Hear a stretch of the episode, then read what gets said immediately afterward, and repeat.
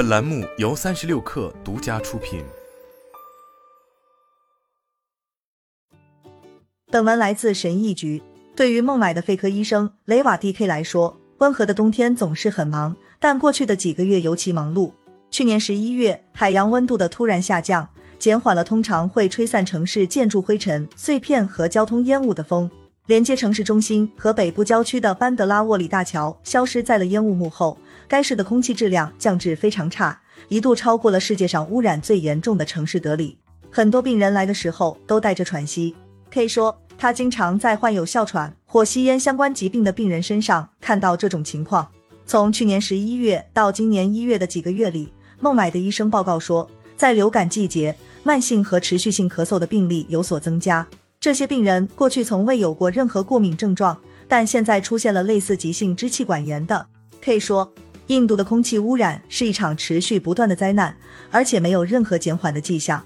能源和清洁空气研究中心智库二零二二年的一份报告发现，几乎所有印度人都暴露在高于世界卫生组织制定的指导方针的空气污染中。二零一九年，空气污染导致约一百六十万印度人死亡。随着从根源上解决问题的努力失败，一种新的不平等正在印度城市蔓延。面对室外可能致命的空气质量，较富裕的印度人正在为自由呼吸而付费。这创造了一个蓬勃发展的空气净化器市场，预计到二零二七年将增长百分之三十五，达到五点九七亿美元。但是与此同时，在印度，百分之六十三的人自掏腰包支付医疗费用，百分之十的人口拥有百分之七十七的财富。为呼吸空气付费，对大多数人来说不是一个可行的选择。位于孟买的印度理工学院的社会学教授亚坎特瓦格莫尔说。我们正在使一个几乎不重视自然和自然权利的世界正常化，像清洁可饮用的水、新鲜和未受污染的空气、行人行走的空间等基本必需品，既不是城市规划的一部分，也不影响到我们的集体良知。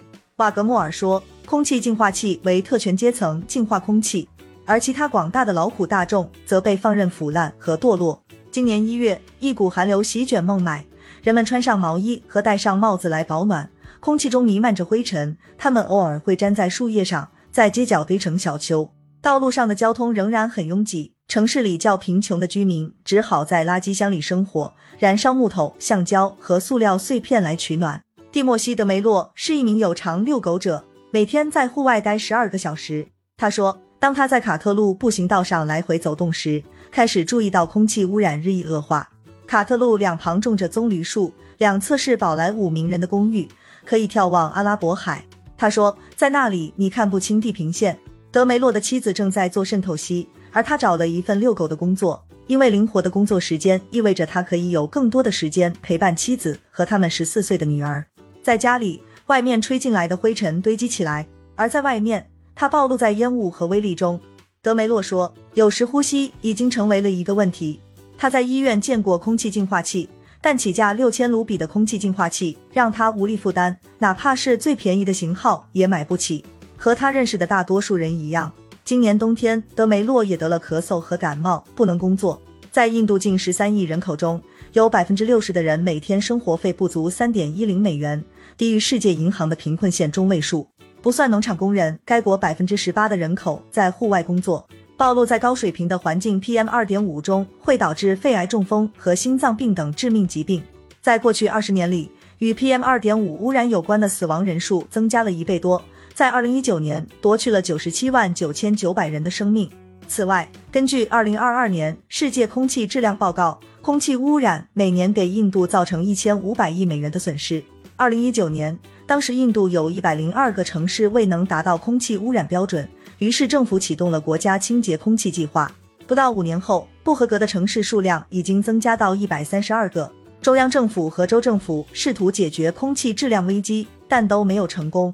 在德里，当空气质量大幅下降时，管理该市的平民党在二零一六年尝试了一项单双号计划：车牌尾号为奇数的私家车可以在奇数日行驶，而车牌尾号为偶数的私家车可以在偶数日行驶。环保人士说，这对空气污染水平的影响微乎其微。德里以及附近的主要科技中心古鲁格拉姆也尝试了技术解决方案。二零二一年，最高法院命令德里政府安装两座巨型二十四米高的雾霾塔，以过滤空气中的微粒，而古鲁格拉姆则安装了室外空气净化器。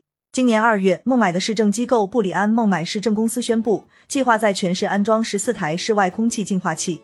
然而，专家认为这些措施都是死路一条，净化器不起作用。监测空气污染的城市数据初创公司 Respire Living Sciences 的创始人罗纳克·苏塔里亚说：“我认为，在科学界的研究中有广泛的共识，即净化器不能解决问题。”奥地利国际应用系统分析研究所的高级研究学者帕拉夫·普罗希特说。室外净化器是在其他控制污染的方法失效时的最后一种手段。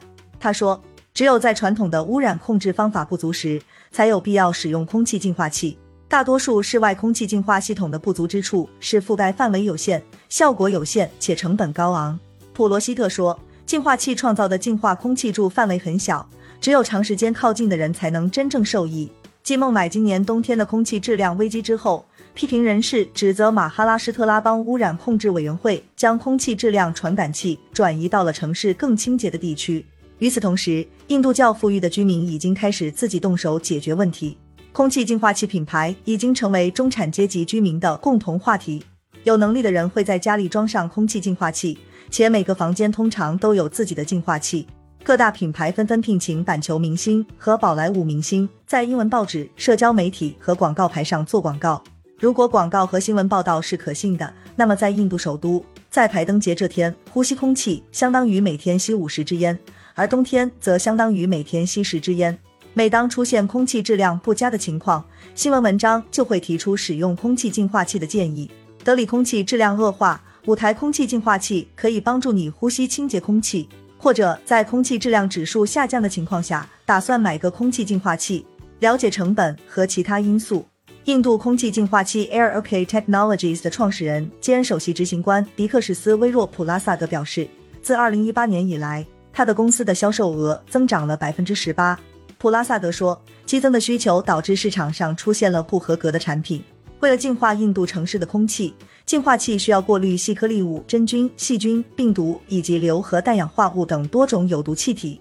他说。空气中有数百种污染物，而如果我清除了两种污染物，就可以说我清除了污染物。私人空间的边界，如办公室以及越来越多的酒店，是清洁空气获取不平等的一个鲜明例证。在这些建筑的出入口工作的门卫、服务员和保安无法呼吸到里面的净化空气。瓦格莫尔说。这种划分与印度围绕地位和种姓的社会不平等相交织，空气净化器只会巩固洁净与不洁的意识形态，而这种意识形态是占主导地位的种姓生活的核心。这种不平等造成了严重后果，因为来自弱势种姓的人在获得保健方面已经面临着相当大的障碍了。瓦格莫尔说。特权个人主义意识的增强，在穷国的后果最严重。那里的政府还没有在道德上和经济上投资于公共基础设施和交通，以应对环境恶化，可以经常治疗那些遭受印度空气污染不平等待遇的人。他说：“我认为人们不应该忍受这种情况，并补充说，每个人都需要采取解决方案。如果连新鲜空气这样基本的东西都得不到，那生活在这里还有什么意义？”